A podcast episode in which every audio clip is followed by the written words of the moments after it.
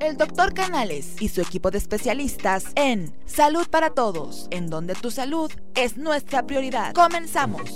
¿Qué tal? Muy buenos días en uno más de tus programas Salud para Todos, transmitiendo en vivo desde el corazón de la Ciudad de México, aquí en Polanco, y recordando ese grande de la canción que nos está abandonando y ahorita está haciendo su recorrido por la Ciudad de México, José José, en una de sus grandes éxitos y que, bueno, ya está descansando, ya está en un lugar donde todo es perdón, donde ya no hay dolor, donde la vida deja de sufrir y donde todo es felicidad.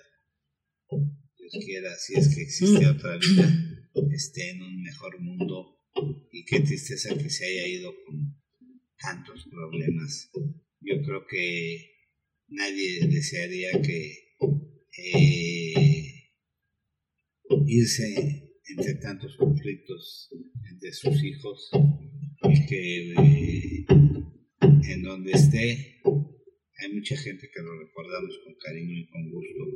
Te voy a dar las ligas para que nos puedas escuchar, escúchanos en vivo por Facebook Live escúchanos por Twitter, Instagram, por eh, Spotify y también por YouTube.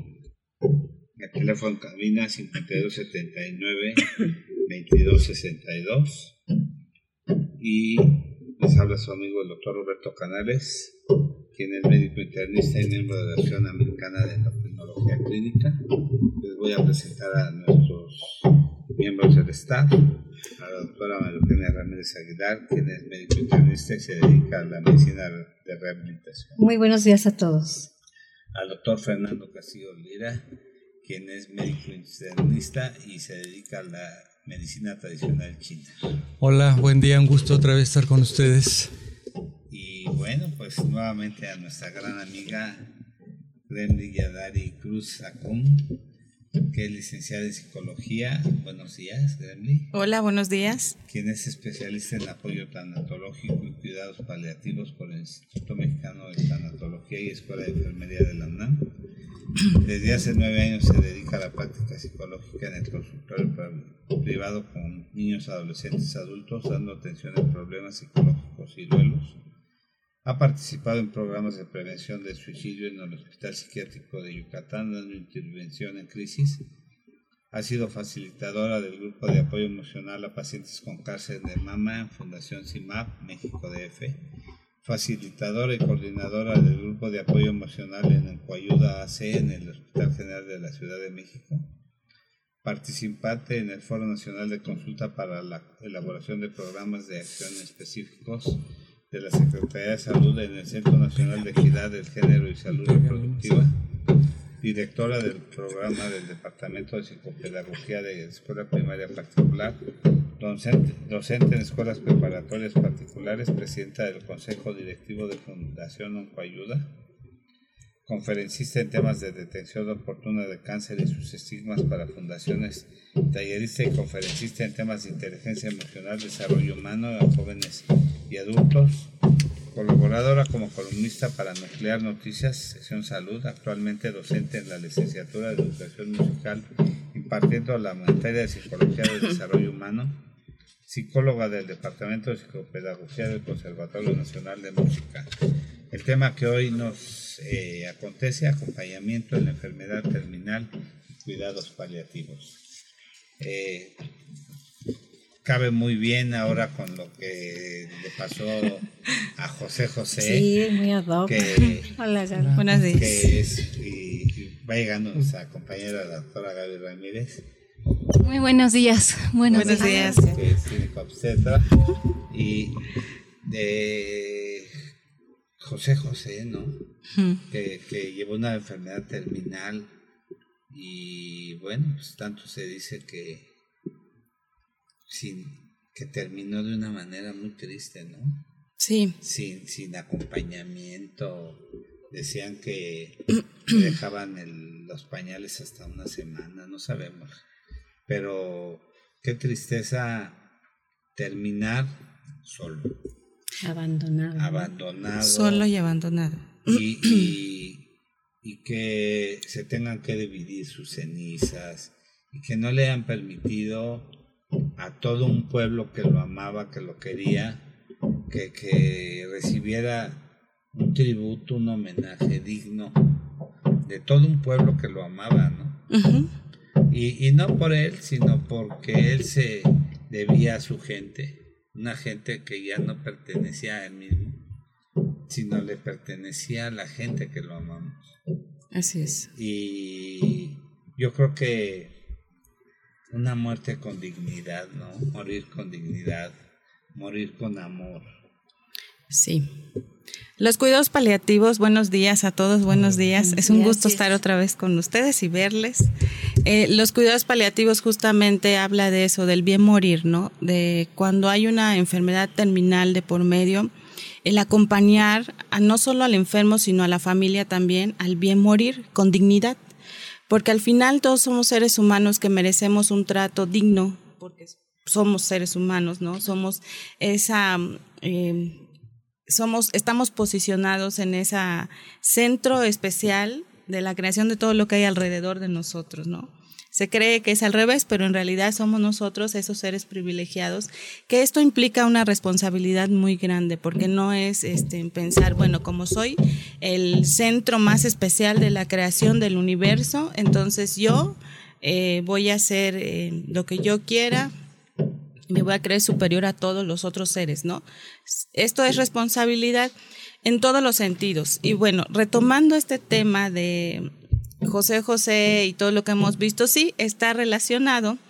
Y de alguna manera podemos conocer la parte pública, ¿no? Porque pues al hacerlo público, este, pues podemos ver algo que tal vez otras personas viven, pero como él es un cantante, este, y, es una figura pública, podemos conocer su vida, ¿no?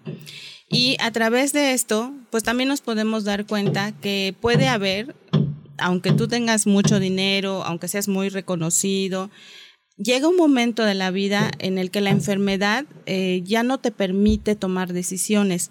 Y por eso siempre hago mucho hincapié dentro del tema de tanatología, que es muy importante hablar antes de, porque creemos que cuando caemos en una enfermedad, el final de la enfermedad siempre va a ser una cura, ¿no?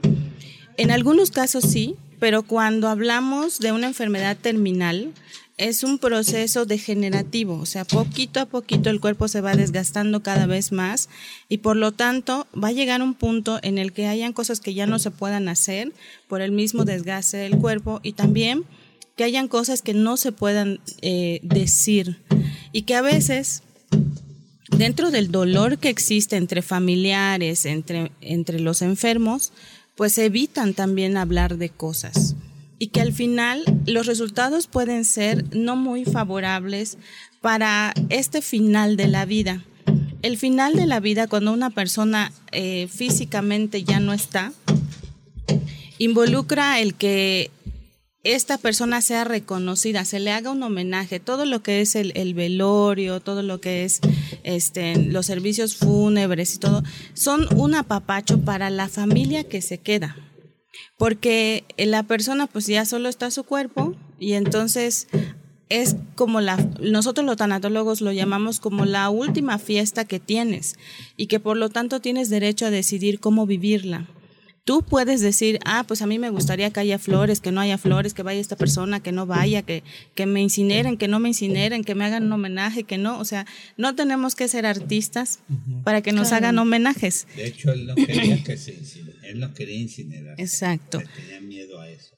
Y cuando no hablamos, entonces pasa todo esto, ¿no? Se toman decisiones que la persona tal vez no quería en su momento y empiezan a haber estas fricciones entre familiares y sobre todo cuando hay muchos hijos de por medio o cuando es un solo hijo, pues él toma la decisión y ya, ¿no?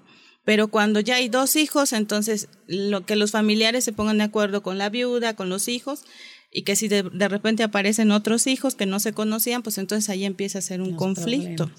Porque todos empiezan a tomar decisiones en torno a qué se va a hacer con la persona, con, con el último momento de la persona. Pero regresémonos un poquito antes, ¿no? Imaginemos que eh, eres es diagnosticada la persona con una enfermedad terminal y que durante el proceso de esa enfermedad, ¿qué se hace? ¿Cómo se acompaña? Porque ese es nuestro tema de hoy, el acompañamiento. Bueno, dentro de, primero, para dar la noticia hay que tener mucha sutileza, porque en algunos casos, que no es el caso de ustedes, de repente cuando se da un diagnóstico, el diagnóstico es, te vas a morir y no hay nada más que hacer por ti. A partir de allí, la familia y, y, las, las y el paciente, pues empiezan a afrontar a la muerte está aquí cerca de ti y por lo tanto significa dolor. Cuando se atraviesa por ese proceso de dolor, de entrada hay una tristeza que puede ayudar, que puede ocasionar que la persona no pueda, este, que el tratamiento no funcione, porque ya hay un condicionamiento del cuerpo. ¿no? El, cuerpo ya no, este, hay una condición emocional que no permite tal vez que el tratamiento funcione. Es importante que cuando se da un diagnóstico, la familia, quien acompaña al enfermo, tenga muy claro de qué se trata la enfermedad, tenga toda la información posible, todos los cuidados y haga todas las preguntas necesarias al médico y al especialista que está trabajando con el paciente.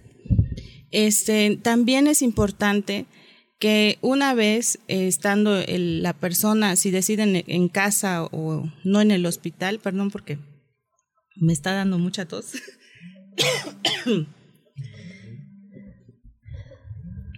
Es importante que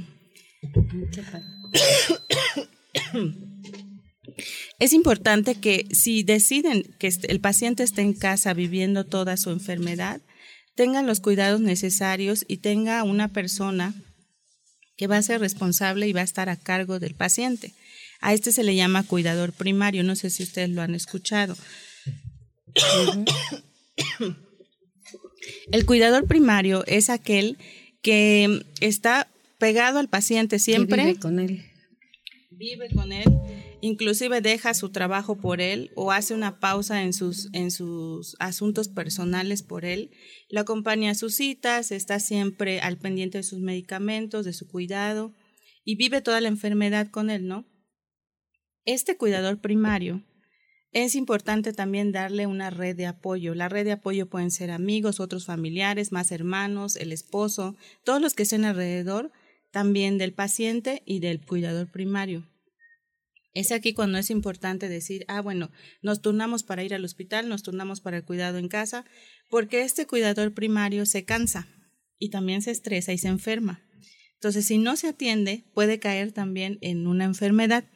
A lo mejor no grave, pero sí un estrés este, excesivo, ¿no? Por, por todo lo que vive y que se olvida y se despoja completamente de él para estar con el enfermo. Y a veces el cuidador primario no dice nada, o sea, no, no habla de sus emociones, no habla de su cansancio, para no eh, hacer sentir mal al, al enfermo. Y a su vez el enfermo, para no dar tantas molestias, tampoco hay cosas que se callan. Entonces aquí, en esta parte es importante la comunicación siempre, permitirle al enfermo hablar todo lo que quiera hablar, todo, todo, todo. Porque dentro del, del tema del dolor, pues lo evitamos y no lo hablamos y preferimos no hablar de la muerte. Y a veces nos creamos expectativas falsas y nos aferramos a todo y decimos que no está mal, pero pues también decimos, este, esto no va a pasar, ¿no? Y me desgasto en, en hacerte creer que puede haber una cura, que vamos a hacer todo lo posible, que, que tenemos que agotar hasta los últimos recursos. No es malo pedir una segunda opinión, pero cuando ya todas las opiniones coinciden en el diagnóstico, es importante no insistir tanto porque el enfermo también se cansa de tanto tratamiento y dice, ya no quiero vivir esto, ya no quiero que me pase esto, ya no quiero sentir dolor en mi cuerpo. A veces no lo dicen, pero caen en depresión y dejan de comer, dejan de hablar, no se quieren bañar, entonces, a veces eh, de verlo sabe uno cómo se siente, ¿no? Por la misma depresión en la que cae. Exacto. Esta es una etapa también que vive el enfermo con una enfermedad terminal en la que no se habla, pero físicamente nos está demostrando que ya hay un desgaste. Y un deterioro, ¿no? Y entonces ahí entra la desesperación del familiar y dice, quiero verte bien para que yo también esté bien, ¿no? Para que sigamos haciendo nuestra vida normal. Entonces, por lo tanto, me voy a apurar para que tú eh, no tengas estos síntomas. Sin embargo, hay procesos normales de la enfermedad que se tienen que dar y que no se pueden evitar y que a veces este, buscamos y agotamos todos los recursos para que no sienta dolor y, e inclusive caemos en el enojo, ¿no? Es que tú no le estás echando ganas, es que tú no estás tomando esto, no estás poniendo de tu parte, no quieres hacer lo tuyo. Y entonces, de verdad, que justo lo que acaba de decir doctora, el paciente está poniendo todo de su parte, pero también hay que entender que hay una, un proceso de depresión normal Imagínate que te dicen, bueno, te vas a morir y que cada vez tu cuerpo te va mostrando que ese deterioro, ¿no? Y por lo tanto tú dices, pues cada vez estoy más cerca, nada está funcionando, lo que me están haciendo, por mucho que me lo hagan, pues es doloroso, es desgastante, mi familia está mal. Entonces, aquí lo importante es hablar, es como eh, abrir ese canal de comunicación entre el, paciente, entre el paciente, el enfermo y su familia, el cuidador primario. ¿Cómo lo, ¿Qué hacemos? ¿Cómo, ¿Cómo permitimos que hable? Bueno, pues no ponerle ninguna traba, desde, desde preguntarle cómo estás hoy, porque cómo te sientes, no, el cómo, estás. ¿Cómo estás hoy? ¿Qué piensas de lo que estás viviendo, de lo que te dijeron que tienes? Y entonces cuando hable, por muy doloroso que sea, permite que hable, que saque, que diga todo, sin límites, sin decirle, ay, no, no hables de la muerte, ay, no, eso no va a pasar, porque entonces este, le estamos cortando que se permita comunicar. Desahogar. Desahogar. yo quiero preguntar algo. Por ejemplo, ¿qué beneficio o cómo ¿Cómo les ayudaría a estas personas que están pasando por este trance el tomar una terapia no solo como familia, sino también con el enfermo? ¿El enfermo pudiera morir mejor o, qué beneficios tendrían? Ahí entran los cuidados paliativos. Dentro de los cuidados paliativos, los cuidados paliativos son el, el bien morir, ¿no? Permitir el bien morir al enfermo y todo lo que representa el bien morir. Eh, hace ratito el doctor hablaba de José José y cómo, cómo acabó sus últimos días, cómo se dice, ¿no? Y cuando se, se empezó a rumorar la palabra hospicio, todo el mundo pensó que era un asilo y lo peor. Pero en realidad el hospicio aquí no se utiliza, pero en Estados Unidos sí. Es un lugar en donde el paciente tiene todo este cuidado, es un equipo. Ah, mm, es como una como una casa. Exacto. En donde se recibe al paciente terminal ya cuando la familia no puede atenderlo por los cuidados tan específicos que necesita.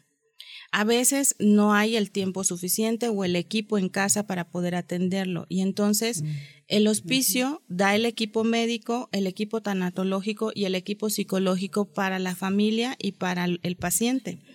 Y él pasa los últimos días de su vida allí, ¿no? Tratando lo que aquí le llamamos en México la clínica del dolor, tratando de evitar lo más posible el dolor, el dolor físico. Y el dolor emocional, porque también hay un acompañamiento emocional, ¿no? Es, lo que decía la doctora. Es recomendable, sí, que exista la intervención de un tanatólogo, de un psicólogo, de un psiquiatra, todos en conjunto, no solo uno, porque todos trabajamos diferentes temáticas. Y entonces, desde un enfoque tanatológico, se trabajaría la aceptación a la muerte, la aceptación a la enfermedad, la preparación también, y también la preparación para el enfermo en este tema del dolor, hablar de tu dolor, lo que no puedes hablar con tu familia porque a lo mejor no quieres hablarlo para no angustiarlos más. el cómo te gustaría que fuera este en tu funeral, cómo te gustaría que fuera esa despedida tuya, este, qué quieres tener allí, a quiénes quieres tener, qué es lo que no has dicho, cuáles son los pendientes que han quedado con algún familiar, con algún amigo, con alguna persona que, que pasó por tu vida y que fue importante para ti y que tienes ahí pendiente, ¿no? Entonces, cuando se mencionó la palabra auspicio, la mayoría de las personas pensaron, es lo peor. Sin embargo, yo creo que en estos últimos días de su vida la familia, ante la incapacidad de poder atenderlo o por el dolor de verlo sufrir, porque pues una persona que padece sobre todo cáncer, pues los dolores son muy fuertes ya, entonces se necesitan cuidados especiales. Cuidados especiales que requieren inclusive estar las 24 horas del día completamente despierto y que en estos lugares se garantiza ese cuidado, ¿no? Que tal vez en casa cuesta más trabajo. Entonces, eso es parte de los cuidados paliativos y eso es un hospicio y sí, es muy recomendable tener este apoyo. ¿Algo vas a decir? Sí, mire, precisamente ahorita el tema que está tocando Gremlin, estamos acostumbrados nosotros aquí en, la, en nuestra Ciudad de México, en el mundo de la medicina, a tratar el tema que en la clínica del dolor y los cuidados paliativos. Generalmente cuando utilizamos el término de cuidados paliativos estamos hablando de, pacientes de tipo terminal. Exacto. ¿Qué es significado? De antemano se necesita un equipo interdisciplinario para llevar a cabo todo ese tipo de, manejos. Pero aquí hay una observación que quisiera marcar, a menos las opiniones de ustedes, sobre todo de Tigre. El ser humano, por naturaleza, no tenemos la vida comprada. Este, estamos acostumbrados a que las cosas son seguras en nuestra vida. No, nada tenemos seguro. La, vida, la vida es un riesgo. La, vida no es un juego de azar. ¿sí? Hay que entenderlo de esa manera. Y estamos envueltos en muchos egos. Participamos mucho de pérdida de la autoestima, de carencias emocionales, carencias afectivas y sobre todo de aceptación de lo que vamos viviendo en la vida cotidiana. Entonces, ese término, a menos, ¿cómo lo puede registrar Gremlin?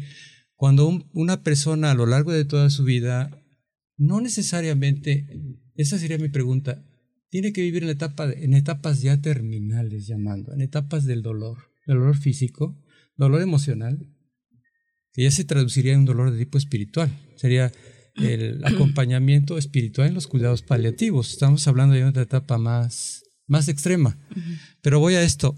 El acompañamiento, el punto de vista sería este. El acompañamiento tiene que venir, mi pregunta esta, para que no sucedan estas situaciones y estos desenlaces tan desagradables, en que el ser humano de etapas tempranas en su vida debe de aprender a estar acompañado. ¿Sí? O sea, cuando un chico tú lo lanzas al mundo, van a participar en una familia y todo lo va a integrar. Pero ahí debe haber un acompañamiento, entonces el acompañamiento debe de existir a manera que tú me lo puedes, nos puedas explicar de las primeras etapas de tu vida. Porque eso se puede convertir en una falta de comunicación y sobre todo lo que pienses, lo que digas y lo que realices, que vaya en concordancia.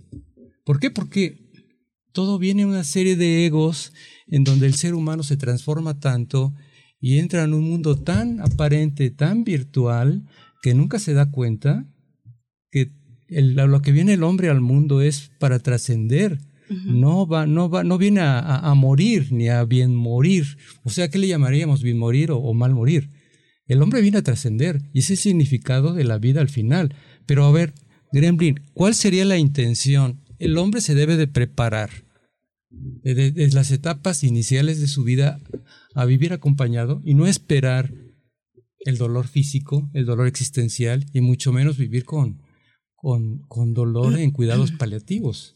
Lo que pasa, perdón que te interrumpa, yo creo que también somos, pues no sea reserva de lo que diga Gremlin, pero yo creo que somos seres apegados y el hablar de muerte siempre como que es como, no, no lo toques, no hablemos de eso, ¿no? No sé, ¿tú qué opinas de esto? Hablando de la parte del acompañamiento, este, que era, era la pregunta, cuando una persona muere sola, siempre hay que cuestionarse por qué murió sola, ¿no? Hace rato decía el doctor, pues murió solo en un lugar y a lo mejor no se despidió de su familia. Em, ¿Por qué pasó esto? Y haciendo esa recapitulación de la pregunta, es que muchas veces a lo largo de nuestra vida vamos construyendo relaciones no muy sanas, ¿no? Y que justamente creemos que nunca vamos a morir, que nunca vamos a enfermar y creamos expectativas de nuestro fin en esta tierra que a lo mejor no ocurren así. Bueno, prueba es que no ocurren así.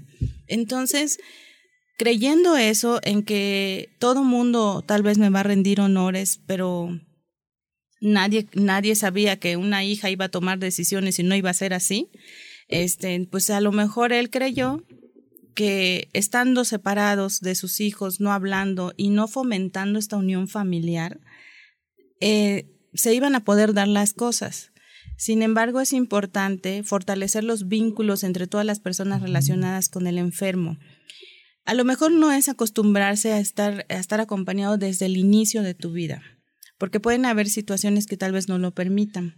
Sin embargo, sí que las relaciones que tú tienes con las otras personas que van a estar cercanas a ti, sí sean relaciones sanas y fuertes. O en ese momento salen los resentimientos. Exacto. los rencores que hubo. y que, nunca se habló y que nunca se dijo y que por lo mismo en ese momento se, se dice, ah, bueno, pues ahorita me vas a pagar todo lo que me hiciste, ¿no? Entonces, no, Exacto. decía ayer este, Gustavo Adolfo Infante que en el homenaje que le hicieron en el, este, el auditorio, el féretro iba, iba vacío. Vacío. Que el cadáver no llevaba el cadáver. El cadáver nunca salió de los refrigeradores. O sea, que iba vacío. O sea, fue una burla para la gente, ¿no? Bueno, aquí ya estamos hablando de esa falta de dignidad y de respeto al cuerpo y a la persona que ya no está. Ajá. Que, que, creemos que como ya murió, pues podemos hacer lo que nos dé la gana. Pero sin embargo, allí sí hay una falta de respeto porque no se está respetando, valga pues la redundancia, el que, el que la persona haya tomado la decisión de cómo quiere que se le despida, porque su, porque su cuerpo es lo único que queda, ¿no? Entonces, ya de decir, vamos a dividir cenizas, vamos a hacer esto, ya es una falta de respeto para la dignidad del ser humano. Ajá. Entonces, pero ¿de dónde viene esto? ¿Por qué le pasó todo esto? Porque a lo mejor no hubo esa relación con, entre los hijos, hubo siempre un problema, hubo siempre un pleito que él en vida no se encargó de, de solucionar. Estos son los pendientes. Cerrar los ciclos. Exacto. Y ser consciente, no evadir la muerte y el final de tu vida. En esas comidas familiares que de repente tenemos, a veces es bueno hablar y decir, oye, este, a mí me gustaría así, pero ¿qué pasa cuando alguien empieza a tocar el tema y dice, ay, no, cállate? ¿no? Ya quieres que me muera. Ajá, ya, quieres, que, me muera, ¿por qué piensas esas cosas? qué feo. Ajá, en mi pueblo dicen, lo estás llamando, te estás llamando la muerte, ¿no? No es permitido. Entonces dice, no, bueno, este, esto se tiene que hablar, aunque no sea el momento de una enfermedad o no estés en esa situación, lo más recomendable para que las cosas puedan mejorar o puedan llegar a buen fin es que se tomen las decisiones en el momento adecuado y se platiquen. Y que esas relaciones que tienen entre hermanos, entre hijos, entre esposas, entre no esposas, entre parejas, que sean una, unas relaciones que la persona fomente, la persona que es consciente que en algún momento se puede enfermar y que obviamente ya no va a tener el poder de la decisión. Ajá. Hay muchas llamadas, hay muchos saludos, mucha gente que está llamando. Eh, esto se pone muy calientito. Vamos a irnos a un corte y bueno, pues Vamos a un cortecito y regresamos con ustedes. Gracias. Regresamos, amigos. Y bueno, pues también para invitar a nuestros compañeros, colegas que han estado en el programa y le invitamos a Gremly para el día 23 de octubre, que es Día del Médico. Queremos hacer y queremos pedirle también a nuestros productores. Ay, Gaby. No, pues hazla más tarde, hazla más tarde, más tarde o más temprano. Queremos pedirles también a nuestros productores hacer un este festejo aquí y que y que a ver si podemos hacer el programa que dure dos horas y, y un festejo para, para toda la producción, este, con un convivio aquí general que, que coincide con el Día del Médico, miércoles 23 de octubre, traer bocadillos para todos los que están aquí atrás de los micrófonos, pero principalmente para Jesús y Sai. Este, y vamos a tener muchos de los médicos que han colaborado eh, con nosotros y empezar a transmitir desde las 9.30, no sé si sea posible, y que, que Gaby haga su cesárea más tarde o más temprano. que si eres parte importantísima aquí. Pues voy a ver si puedo recorrerla a las 8. Sí, sí, sí. Y, y pasó como lo que pasó con Juan Gabriel, que nadie lo vio nunca. No, bueno, de Juan Gabriel yo creo que ni se murió, ¿no? Bueno. este, Por eso, pero- pero nadie lo vio, nadie vio, nadie supo, ni, ni vio el cadáver, ni, ni la ceniza, ¿no? Aquí- Entonces son cosas que... En ese caso yo creo que sí hubo una plática y una decisión de por medio de él, ¿no? Pero en esta, evidentemente no, porque entre los hijos se veía un conflicto, un conflicto muy sí, público, como ¿no? que no, no se hablaba, ¿no? Pues es todo, es, todo es imagen, es un espejismo, no es Exacto. algo real. Y se nota la mímica, Más la expresión. Hay dinero de por medio, ¿no? Exacto. También creo yo. hay muchos. Que bueno, por eso les digo, hay que dejar todos los pendientes, hay que hablarlos, hay que, hay que resolver todos esos conflictos y también se vale tener esperanza y decir, bueno, en algún momento me voy a mejorar, pero es importante que tengas en cuenta, estés enfermo o no, Tener en regla todo. que todo tiene un fin. Pero al final de cuentas el dinero, Gaby, yo he visto gente con tanto dinero. No le ha servido de nada. No, ¿eh? por supuesto. O sea, hablando de, de José José, pues obviamente no se iba a llevar nada, ¿no? Pero desafortunadamente Pero ya el ni- conflicto entre los... No, claro, pero las regalías de... Obviamente él ya muerto, pues obviamente sus canciones van a, Vale, a hacer un boom. Y entonces el conflicto son entre los hijos, ¿no? De, de- de a pelear dinero y eso es horrible, ¿no? que no solo le pasa a José José, le Sí, pasa no, a muchas personas, ¿no? Cualquiera. Entonces, este, bueno, sí es sea, No importante. habiendo tanto dinero, ¿no? Hasta con una casa que dices, bueno, es importante platicarlo, pero también creo que es importante inclusive dejarlo escrito. Dejarlo escrito, porque esto sí se puede hacer con un notario de cuál es tu última voluntad, qué es lo que quieres hacer con ello, arreglar tu herencia. Eh, Bueno, la voluntad anticipada tiene más que ver con esas decisiones cuando tú no puedes, estás en un hospital y no puedes tomar la decisión. Si tú no quieres que te entuben, no quieres que te re- reanimen, entonces eso tiene que ver con la voluntad anticipada, ¿no? Lo que no quisieras que hicieran en ese momento. Hay gente que lo decide, hay gente que, que sí, actualmente sí se puede hacer aquí en México, en algunos hospitales nada más, pero esto de la voluntad anticipada, eso sí se puede hacer en México. No es igual a la eutanasia. Ajá, entonces, este, ahí tú dejas por escrito con un notario qué, qué es lo Sí, que no quieres. Y aunque tus hijos y tus familiares digan, no, es que queremos que lo entuben y que esté así y que hasta que reaccione, este, pues no lo van a hacer porque van a respetar tu Sí, eso voluntad. es válido. Ahora, cuando estuve en el Hospital General haciendo mi servicio social en tanatología, me tocó el caso de un, una persona que pues fue a su, de Toluca, fue a su milpa, este, se cae, se golpea la cabeza y a partir de ahí ya no vuelve a tener conciencia, ¿no? Entonces se lo llevan al hospital y la, y la esposa decide que lo entuben y permanece así durante mes y medio, un poquito más. Y ya le habían dicho, no hay posibilidad de que el señor se recupere, o sea, no la hay. Y eh, había un pendiente con una hija que, que tenía que la señora no sabía y que se enteraron después, ¿no? Entonces va toda la familia y la hija pues no va porque pues no la invitaron y empiezo a platicar con ella para esta aceptación porque ya eran mes y medio con el señor entubado y los doctores decían ya no tiene caso que esté así Y entonces yo le digo, habla con él, él aunque esté entubado te está escuchando. Y ella decía, no, no, no, y se rehusaba a despedirse, obviamente era una despedida.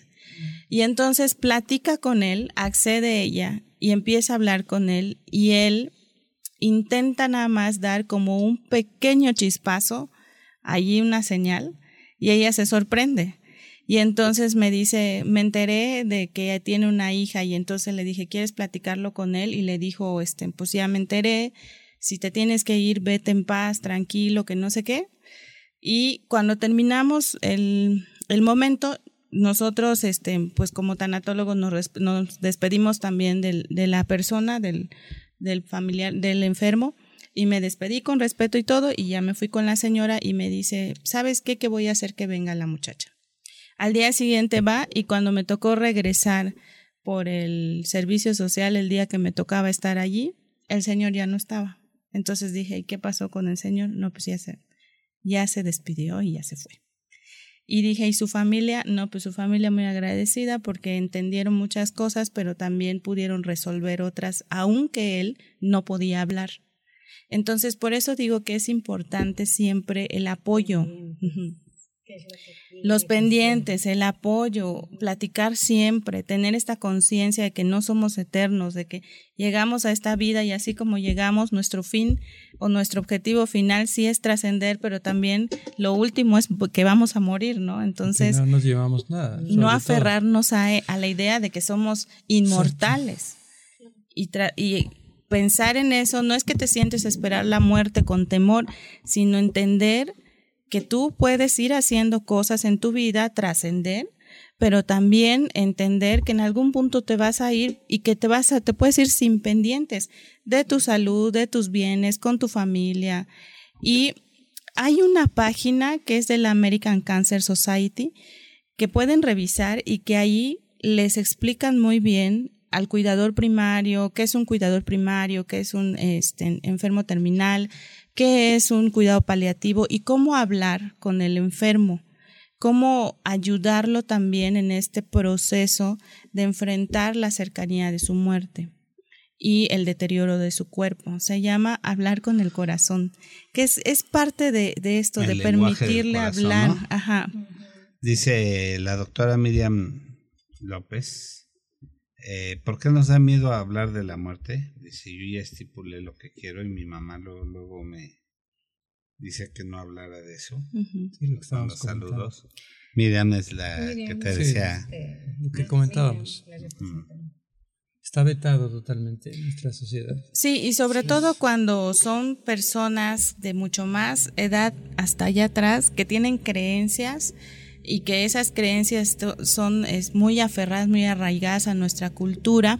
Entonces, este hablar de la muerte es prohibido. Yo con mis papás eh, me costó mucho trabajo que ellos lo pudieran hacer. Mis papás no son tan grandes tampoco. Ustedes saben que mi abuelo también estuvo en un proceso muy largo de agonía y a él le costaba mucho trabajo aceptar y no se lo platicaba como, ay abuelo, te vas a morir, vamos a hablar de tu muerte, ¿no? Sino que yo le, yo le decía, ¿cómo estás hoy? Él me platicaba, ¿qué estás viendo? Porque tenía ya los ojos cerrados y hablaba, se desconectaba y empezaba a conectarse con otras personas que ya no estaban. Y entonces yo le decía, ¿qué escuchas? ¿Qué ves? ¿Cómo te sientes allí? Este, ¿Quiénes están contigo? Y entonces era como él arroparse con ese otro mundo también. Cuando en un punto que platicamos él y yo, él me logró decir, a mí me gustaría, como él se dedicaba al perifoneo en el pueblo, él me decía, a mí me gustaría que me despidan con la música de la santanera y que me vayan acompañando mis compañeros y que a tu abuela, por favor, dile que no llore, que se calme, ¿no?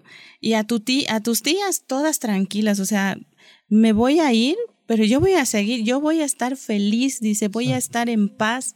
Yo estoy preparado para cuando me llamen, para cuando el de ahí arriba me diga, sabes que ya se acabó, vámonos. Entonces, cuando eso me lo dijo mi abuelo, a mí me regaló tanta paz. y cuando me dijeron, ya no está, se murió, yo sí me puse muy triste. Y pensaba yo en su ausencia física, en su voz que ya no iba a escuchar, pero también me dejaba la tranquilidad de que él había dejado todo, todo tranquilo y que él sabía cómo quería despedirse y que si lo hacíamos era un consuelo para nosotros y, una despedida para él. Había dejado un legado, ¿no? Así es. Y es que yo, perdón que interrumpa, yo, yo creo que también, incluso en muchas ocasiones, eh, me incluyo también en esta situación, creo que somos como egoístas, ¿no? Una vez que se retira el familiar que fallece, siempre, pues, hay veces que se supone que debemos vivir un duelo, ¿no? Que dura cierto tiempo y muchas veces no, no, no lo sacamos y eso es también egoísmo, ¿no? Porque el, familiar, pues desafortunadamente cuando tiene una etapa terminal, pues ellos están sufriendo, ¿no? Hablando, por ejemplo, de José José, ¿no? Su enfermedad pues era cáncer, seguramente tenía mucho dolor. Entonces nosotros a veces nos aferramos a tenerlos ahí cuando de qué sirve verlos así, en esa calidad de vida y seguimos aferrados y por qué se fue y por qué se fue entonces yo creo que también esa parte de la familia hay que, sacarla, platicarla, ayudarle, ¿no? A la gente que de pronto vive una situación así y se aferran a, a, no querer ya salir adelante, a no vivir de forma que acostumbraban porque les falta la ausencia de, de su familiar, ¿no? Exacto, es esta parte de la aceptación que cuesta trabajo. Y el enfermo cuando le dan un diagnóstico, pues obviamente también vive un duelo, porque vive el duelo por la pérdida de la salud, el deterioro de su cuerpo. Y pueden haber muchísimas emociones de por medio, como desde el inicio no aceptar, el enojarse, el deprimirse y después al final tal vez la aceptación o el decir, ok, ya no puedo hacer nada más, pero voy a poner de mi parte, o sea, poner de mi parte significa que está entendiendo que el final no va a ser el que él quisiera, ¿no?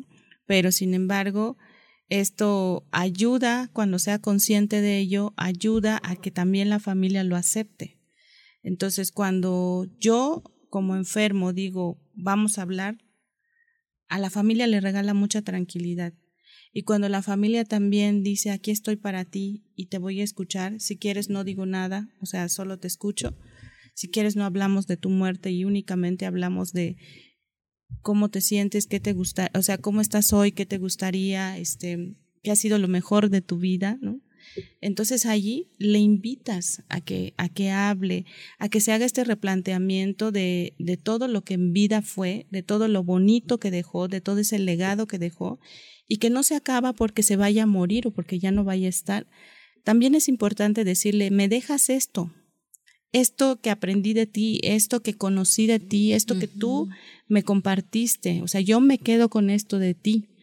Y, y, cuando le dices eso, le quitas un gran peso de encima. Y no estamos hablando de, ah, la muerte, te vas a morir, ¿no? Sí. Y, y sobre todo estamos acostumbrados a entender que la muerte es dolor. Exacto.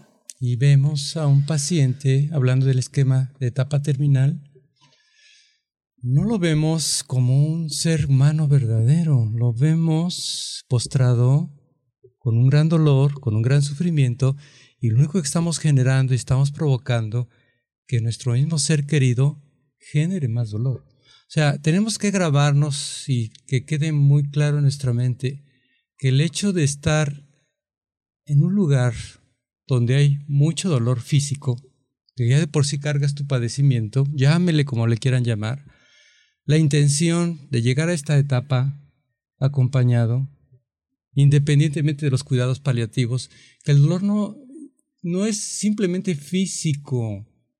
Ahí hay más dolor todavía emocional, hay más dolor espiritual, que si ese no se sabe digerir, no se sabe aceptar, y que la verdadera familia, el verdadero acompañamiento, no logra descifrar ese esquema, prácticamente ese paciente no va a cerrar su ciclo ni la familia va a cerrar su ciclo con él y se va a llevar el dolor. Porque el paciente en un momento determinado de su vida, en un paciente llamado terminal, no necesariamente tiene que ser cáncer, ¿sí? Puede ser otra cosa. Va a llegar, ¿qué hice de mi vida? ¿Qué dejo en mi vida? Ahí se lo cuestiona y es una situación muy difícil. ¿Por qué? Porque es un paso que va a dar. Pero por eso debe ser un acompañamiento espiritual, porque es un dolor espiritual, es del ente, es del ser, es del sentir, es del verdadero ser humano que está desplazando a otros niveles. De todas formas, yo, yo creo que, que uno como médico, eh, yo creo que dar un diagnóstico de alguna enfermedad pues fatal o, terminal. debe debemos tener como que la ética y el tacto de, de poder expresar porque porque desafortunadamente en muchas instituciones eh, no no no no se dan el tiempo para explicarle al paciente qué es lo que tiene y qué puede suceder, pero yo creo que más que nada la ética y, la forma de poder eh, decírselo, porque por sí el dar una noticia de este tipo es muy desagradable. Entonces, yo creo que tenemos que sensibilizarnos muchos, mm, pues todos los médicos para poder arropar al paciente cuando damos un diagnóstico de este tipo, ¿no? y sobre todo saber decirlo. ¿Cómo lo voy a decir? ¿Cuál es mi intención? ¿De qué manera lo voy a decir? Estudien tanatología. sí. en, en este, eh, salen con el diagnóstico y a veces van solos. Exacto. Y les acaban de decir que tienen cáncer y van y se tiran al metro porque pues si tienen cáncer y saben que se van a morir por no tener ese tacto del médico, que se ha perdido mucho esa humanidad eh, en algunos médicos, decir las cosas así como son, sin pensar que va a ser el, paciente al salir de ahí. Ok. Recuerden también que es importante eh, lo que comentaba el doctor Fernando, que la espiritualidad sí es un elemento importante dentro de una enfermedad para el enfermo, para la familia, es como ese apapacho también, rodearse de sus redes de apoyo, que son sus amigos, que son familiares, que a lo mejor no viven con ustedes, pero los tíos, los primos, todos los que puedan estar. Y si el enfermo no quiere recibir visitas, ok, no las reciba, es respetable, es, es de él, ¿no? Él lo está viviendo, él toma la decisión. Hay que dejar también que tome sus propias decisiones, porque a veces cuando no quiere tomar tratamiento, pues la familia dice, no, no, no, tienes que tomar el tratamiento para que estés bien, mira, pero pero primero como familiar pregúntate por qué no lo quiere tomar. A lo mejor es muy doloroso, no quiere pasar por ese camino, no quiere vivir eh, ese desgaste de su cuerpo. Y entonces todas las decisiones que toma el, el enfermo siempre hay que respetarlas, aunque nos cueste trabajo aceptarlas, ¿no? Y el tema de la muerte, el tema del dolor, siempre es algo que nos va a costar trabajo hablar sin embargo, si no lo hablamos, pues nos vamos a quedar con mayores problemas más adelante o con mayores pendientes. Cuando resolvemos estos, cuando cerramos el ciclo, cuando resolvemos estos pendientes en el momento en el que sea, no es que no vaya a ser doloroso, sino que simplemente va a haber una forma diferente de ver ese momento y de transitarlo, porque también la familia lo transita, ¿no? Entonces, te puedes preparar inclusive con la gente que más amas para que si tú sientes que va a ser muy doloroso el impacto, pues tener, decidir cómo lo quieres vivir como familia, ¿no? Sí, sobre todo a mí me toca ver mucho en la consulta, yo creo que también a ustedes, que la mayoría de los casos cuando tienes un paciente que está en etapa de dolor y tiene mucho problema de hipoterminalidad, llega la familia y es muy frecuente observarlo. Llega, pero llega en bola.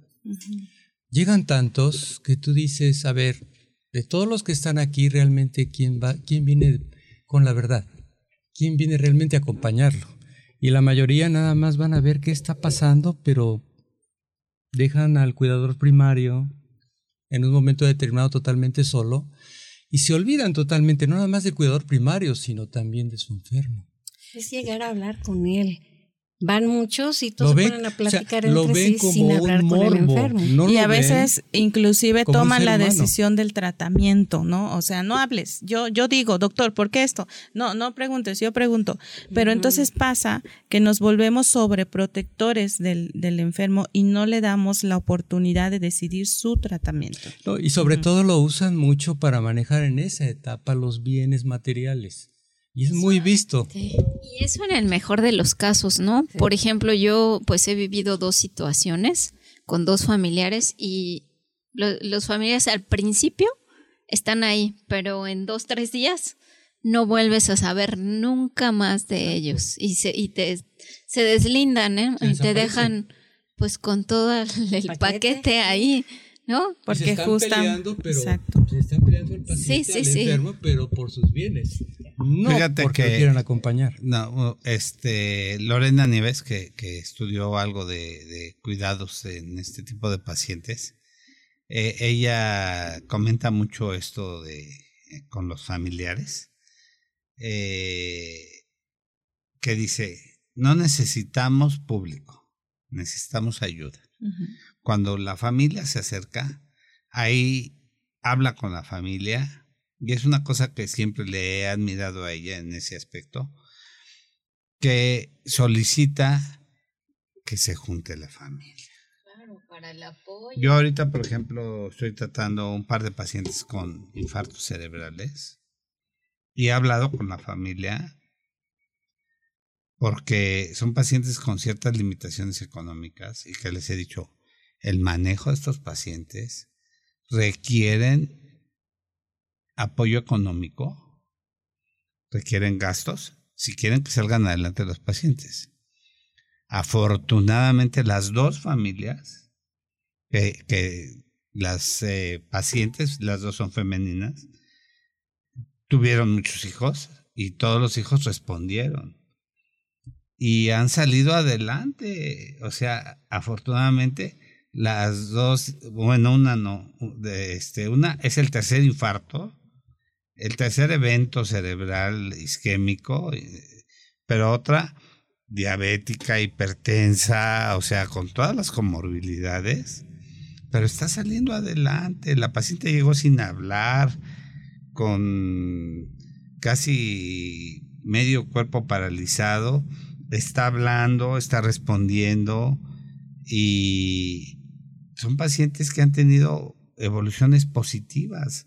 Y la que tuvo el tercer infarto, que llegó y se desplomó entrando al consultorio y que afortunadamente unas gentes que iban pasando ella fuera de ayudaron este pues están saliendo adelante.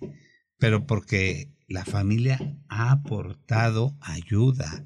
Entonces quiere decir que, que son tratamientos de familia de apoyo familiar de unión familiar Es un equipo de trabajo. de equipo familiar Pero antes de eso, antes de hacer equipo, es importante en hacer este, esta comunicación, informar a la familia de qué se trata, explicarles cuánto tiempo va a ser el tratamiento para que ellos también asuman la responsabilidad y acepten la enfermedad, ¿no? Porque si hay un rechazo de la enfermedad, nunca va a haber esta parte de comunicación y de tener claras las cosas.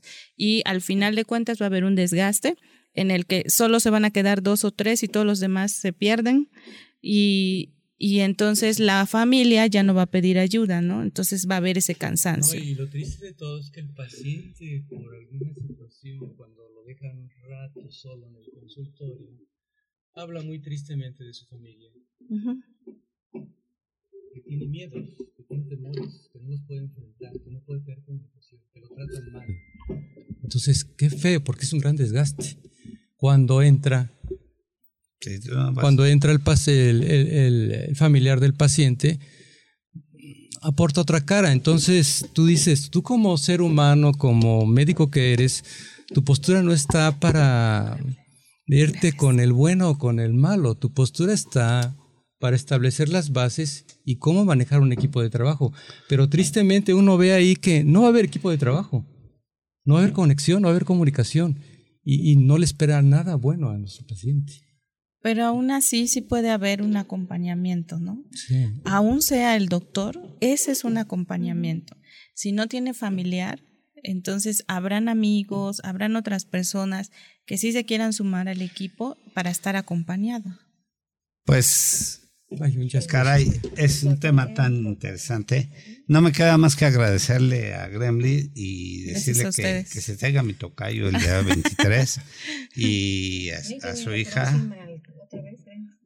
Viene la, pro- la próxima semana, ok. Así Que es. se lo traiga.